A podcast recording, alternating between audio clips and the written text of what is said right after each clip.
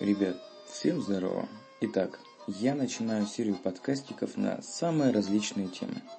Тут я попробую разобраться с рядом тем, которые так или иначе присутствуют в нашей с вами жизни. Очень часто я сталкиваюсь с такой проблемой, как недопонимание. Недопонимание с окружающими и, собственно говоря, с собой. Попробую объяснить проще. Бывает так, что что-то случается, и нужно принять какое-то решение, которое я принимаю не всегда верно, но потом всегда приходит понимание как раз-таки правильного исхода событий.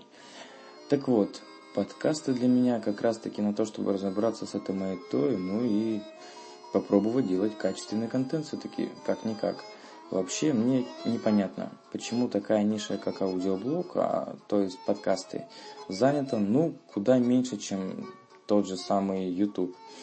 Также для меня это как новый проект.